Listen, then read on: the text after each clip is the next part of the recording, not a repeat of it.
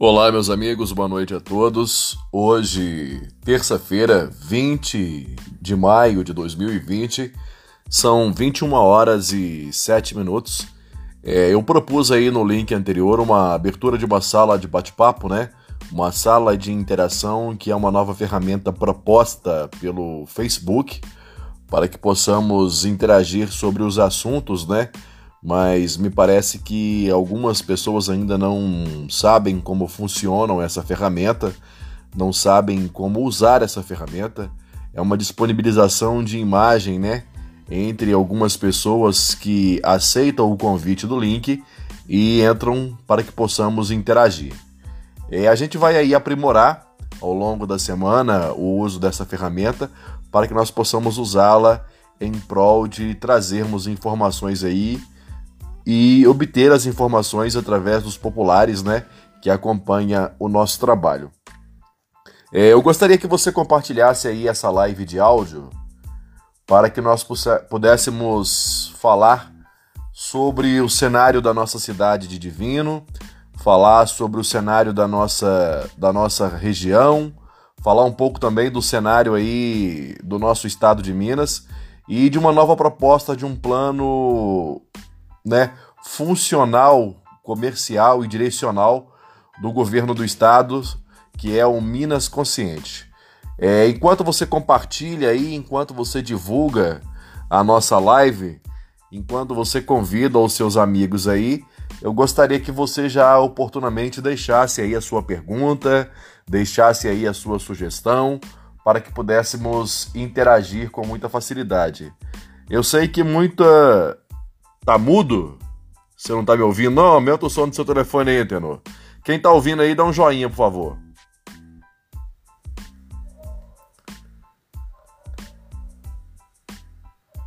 Tá ouvindo?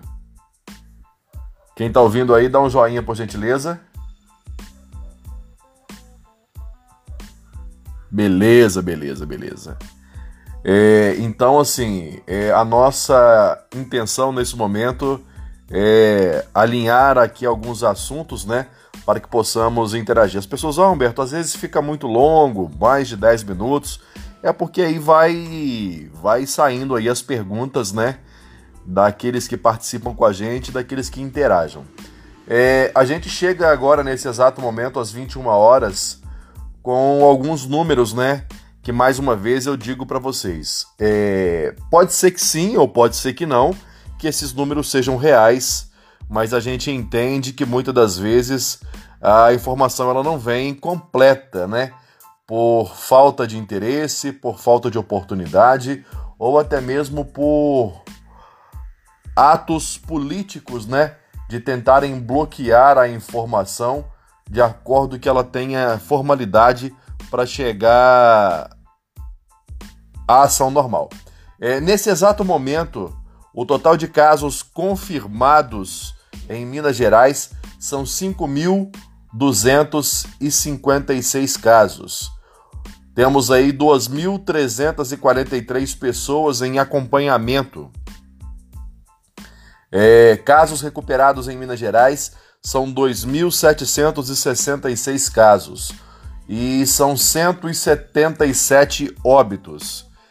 É, Henrique, a gente está vendo aí que o estado do Rio também está passando, né, por essa crise política, né? Aqui em Minas, lá vai, de pouco a pouco a gente vai vendo as coisas acontecerem. A gente vai falar um pouquinho aqui sobre, sobre o plano Minas Consciente, entendeu? Mas agora, nesse exato momento, eu trago para vocês a informação. Em nosso município, né, na cidade de Divino, nesse exato momento, são quatro casos confirmados, sendo que um deles é curado e 20, 20 casos 20 casos em suspeita, aguardando aí a análise né, do teste rápido ou uma forma possível de avaliar esse, essa ação. Na cidade de Fervedouro também nós temos quatro casos confirmados. Na cidade de Murié já passa dos 67 casos. Em Carangola já passa dos 30 casos. É, eram três, agora são quatro. Surgiu mais uma confirmação agora à tarde. Então, assim, a gente entende que necessariamente necessariamente os cuidados ainda são, né, são plausíveis e são necessários, uma vez que o governo lança novamente uma proposta aí de repactuar a data ou reafirmar, né, a extensão, né, desse caso pandêmico no Brasil. Então, assim, já ouvi rumores hoje de que possivelmente isso será estendido até o mês de setembro. Não sei se economicamente vai favorecer. É, a Secretaria Municipal de Saúde de Divino reunirá amanhã com uma representatividade do comércio local para tratar de um assunto que é o vencimento né, de, um, de um decreto vigente no município. É, esse decreto será alinhado juntamente com, com os comerciários da cidade, ouvindo as partes interessadas, para que também não tenhamos né, prejuízo na questão econômica e funcional do nosso comércio, uma vez que o nosso comércio ele é próspero, ele é produtivo, é, por mais que sejamos cada dia mais e mais é, uma cidade produtora de café, mas o nosso centro comercial, as nossas lojas, né, faz com que também gire boa parte da economia da nossa região e da nossa cidade. Então, assim, é fortalecendo as ideias, é unindo as forças que a gente consegue chegar ao entendimento desse cenário. Antes da gente falar do plano Minas Consciente, eu queria trazer aqui para vocês é, alguns números desse perfil epidemiológico do estado de Minas Gerais, né? Hoje, né, no dia 20 de maio de 2020. É, esse perfil epidemiológico de casos confirmados, né? Esses 5.286 casos, deles 2.527 são mulheres e 2.582 pessoas são do sexo masculino, ou seja, num percentual aí de 50 por 50, né? 50%. A faixa etária mais afetada é a faixa etária de 30 a 39 anos, com 1.250 casos. É, desses, desses casos citados, 806, 886 pessoas é, vivem no estado de comorbidade, outras 690 não. Dentre elas, a faixa etária de divisão por sexo é de 46% feminino, 54% masculino, e essas comorbidades é, supracitadas são imunossupressão, né, obesidade, neoplasias, doenças neurológicas, doença renal, pneumonia, diabetes, doenças cardiovasculares, hipertensão e entre outras. Dentre as tais, o maior ato de comorbidade é de 78% com as pessoas né, portadoras de hipertensão. Dentre as tais, a faixa etária mais afetada é acima de 60 anos, 90% dos óbitos advém desse ato de comorbidade, a média de idade dos óbitos confirmado é de 69 anos, sendo que 75% desses 60 anos são superiores. A letalidade do estado de Minas Gerais está em 3,3%, ou seja, é, é factual a gente entender que esses são os dados mais claros para definir. Falando em hospitalização isolamento domiciliar de casos confirmados, é, a gente tem no estado de Minas hoje 1.038 pessoas internadas e 2.303 pessoas em isolamento domiciliar. É, esse é o número da hospitalização né, por ato domiciliar já confirmado. Temos também os índices de hospitalização por síndrome respiratória aguda, né? Segunda semana epidemiológica nessa avaliação, onde a gente tem um percentual numérico aí de 1.154 pessoas possivelmente chegarão no ato comparativo entre setembro de 2018, setembro de 2019 e setembro de 2020. Ou seja, setembro de 2018 nós tivemos 1.154 casos, setembro de 2009, 19, aliás, 981 casos e possivelmente chegará a setembro de 2020 com 514 casos. Ou seja, essa variação né, da síndrome gripal tem aí a possibilidade de 580% né, do incremento em relação ao mesmo período de 2019. Essa é uma variação feita né, na avaliação no ato de 1.495 pessoas em 2019, com possíveis 10.169 pessoas já em setembro de 2020. Os dados laboratoriais do Covid na rede pública são 1.080 casos positivos, sendo 16.540 casos negativos e 158 casos inconclusivos. Resultados liberados pela rede pública do estado de Minas Gerais: 17.778, em análise 479, totalizando aí 18.257 casos. Então a gente tem aí um resumo bem rápido, né? Do boletim epidemiológico e da situação hoje em 20 de maio de 2020.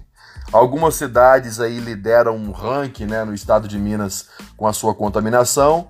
Trazendo para nossa referência, nós temos aí a cidade de Juiz de Fora, que traz um número referencial e preocupante para nossa para nossa região, né? A gente tem algumas cidades aqui na região, como Faria Lemos, com três casos, Ervalha com um, Divino, né? Inteirando agora o quatro, o quarto caso. A gente tem aí algumas cidades, né, como Nova Lima, região metropolitana de Belo Horizonte, com 101 casos, Uberlândia, com 447 casos confirmados, e outras cidades, né, que a gente tenta tomar como referência por causa do nosso ciclo comercial, do nosso ciclo de envolvimento, né, como já foi citado aí, a cidade de Muriaé, a cidade de Carangola, até mesmo a cidade de Juiz de Fora, né?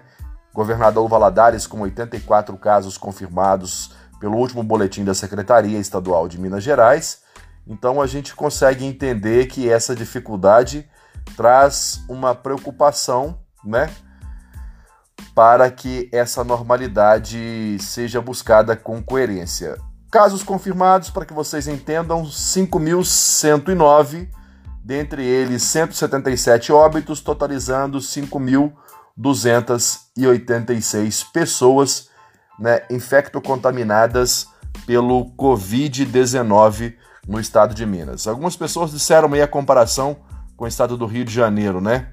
É, a nossa preocupação é que isso não ultrapasse os limites da realidade porque a gente entende que quanto mais real for as informações, a gente consegue entender porque que muitas das vezes o viés político né, intervém nessa apresentação informacional das nossas mídias. Falando nisso, é, o meu objetivo nessa noite, além de trazer aí a preocupação né, da semana epidemiológica apenas nessa quarta-feira, que virá amanhã e com a atualização da secretaria que sai a cada né, horário de almoço às 11 horas, por exemplo, a gente tem um dado aqui informando com data de ontem sobre a situação do estado de Minas Gerais, que é um pouco diferente do que a gente verá amanhã sobre esses novos números. Então a gente pergunta por que essa atualização não é feita junto ao sistema nacional que a gente tem lá é, aproximadamente quase 20 mil casos né, confirmados no Brasil. Então a gente para para questionar. Uma plataforma estadual tendo essa demora. A gente entende que depende dos municípios alimentarem esses dados, mas a gente sabe também que a maioria ou sequer todas as informações advêm do Estado para o município. Nossa preocupação é que você entenda que ainda a gente precisa de se cuidar.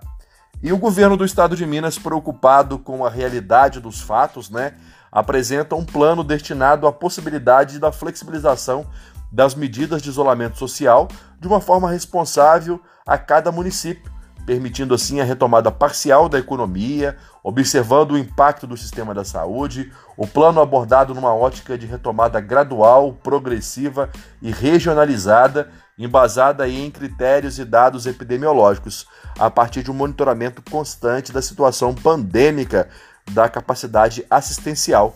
A partir dessa iniciativa, o governo do estado de Minas Gerais busca então conduzir a atuação dos municípios de forma coordenada, trazendo mais controle e efetividade no enfrentamento da situação atual. é, é dividido esse plano entre as participações da prefeitura, entre os empresários e entre os cidadãos, né, pertencentes às necessidades. A decisão sobre implementar as medidas, bem como o acompanhamento contínuo de qualquer medida de flexibilização para monitorar os seus efeitos, é sobre a curva da tendência da contaminação com possibilidade de regressão em casos dos cenários adversos que caberá ao prefeito ou prefeitura de cada município. O Plano de Minas Consciente setoriza as atividades econômicas em quatro ondas. É isso que eu quero que você entenda. Quatro ondas. A onda verde é o serviço essencial. A onda branca é o serviço de baixo risco. A onda amarela é o risco médio e a onda vermelha é o alto risco. Essas funções serão liberadas para o funcionamento de forma progressiva, conforme os indicativos de cada região, programando assim ressaltar a existente lista de setores econômicos que, devido ao seu grande risco de propagação da doença, compõe um grupo de parte que só poderá usar as suas atividades retomadas após a normalização da pandemia no Brasil. Bom, para que você entenda, aqui você vai encontrar, né, no caminho que eu vou deixar para vocês aí, que é o mg.gov.br barra Minas Consciente barra Cidadão, entendendo as orientações básicas que são divididas nas três dimensões. O empregador regras gerais para o funcionamento de qualquer tipo de empresa. Trabalhador, regras gerais de postura para os trabalhadores. Cidadão, regras gerais de postura para tais. Orientações específicas que são destinadas e disponibilizadas às suas dimensões. O empregador cumprirá as regras do funcionamento para cada segmento econômico, respeitando os protocolos e a ótica né, dessa variação setorial. O trabalhador terá sua postura avaliada de acordo com os trabalhos a serem adequados no seu setor. Além disso, este espaço está destinado para que você tenha todas as informações pertinentes aos resultados do boletim no coronavírus. Nessa situação, a gente entende aí que o plano nada mais é do que uma forma do governo trabalhar aliando e agregando os dados da economia para que também a força da saúde pública possa ser uma forma orientativa para que o plano possa funcionar. Então entenda, o plano setoriza as atividades econômicas em quatro ondas, mas por meio desse plano será possível então acompanhar cada onda, cada segmento que está situado de acordo com o informe epidemiológico da sua cidade, da sua região. Ele vai funcionar para que você tenha total liberdade de exercer a sua atividade atendendo à demanda da sua cidade, da sua região. Mas para isso, cabe o cumprimento e a pactuação do governo do município, dos empresários e do cidadão. O prefeito, né, consciente, partícipe do Minas Consciente, terá a destinação e orientação possibilitada para a flexibilização dessa medida.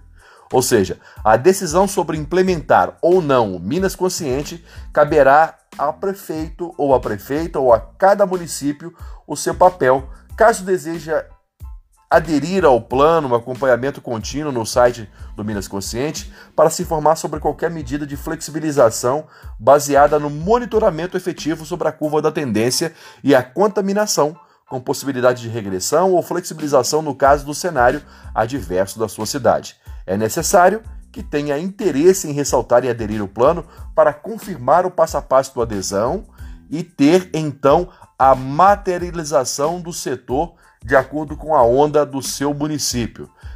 Será avaliado o critério econômico, seja ele seja alto ou baixo, será avaliado também a onda de risco e será avaliado também a essencialidade da abertura desse processo numa matriz de risco que possa capacitar a informação através da Secretaria de Saúde do Estado em parceria com a Secretaria de Saúde do município. Então, essa é a parte do poder público em comunicar, em retratar em buscar a ciência dos termos do plano de consciência, a necessidade da fiscalização contínua, a necessidade de atualizar as aberturas das ondas e a necessidade de entender a demanda econômica de cada município. Ou seja, caso decida aderir o plano, essa lista vai ser adaptada de acordo com cada município e com cada necessidade. Já os empresários terão a mesma obrigatoriedade de cumprir as orientações. Se você faz parte de uma onda, essa onda será avaliada. Por exemplo, a onda verde é, abre as portas para agropecuária, alimentos, bancos de seguros, cadeia, cadeia produtiva de atividade de assessoria essencial, construção civil e afins, fábrica de energia, extração, produção de siderurgia e afins, saúde, telecomunicações e comunicação de imprensa, transporte, veículos e correio, tratamento de água, esgoto e resíduo. A onda branca é antiguidades e objetos de arte, armas de fogo e artifícios, artigos esportivos e jogos eletrônicos, produtos agrícolas, plantas e floriculturas, móveis, tecidos afins, formação de condutores ou outras atividades de assessoria. Já a onda amarela prevê departamentos de variedades, livros, papelarias, discos, revistas e vestuário. A onda vermelha, que é a restrição maior, é, fecha as portas para as decorações, design e paisagismo, duty free, hotéis e afins, informática e comunicação não essencial, joias e bijuterias, salão de beleza e estética. Ou seja, então esse entendimento se faz necessário abordar a necessidade de cada um que se faz presente nesse momento. Nós vamos finalizando por aqui a nossa live, 21 minutos, quase 22. É, após o término dela, eu vou deixar o link principal dessas informações e as informações partilhadas na descrição dessa live. Então, nós ficamos por aqui com mais uma informação a todos. Uma ótima noite.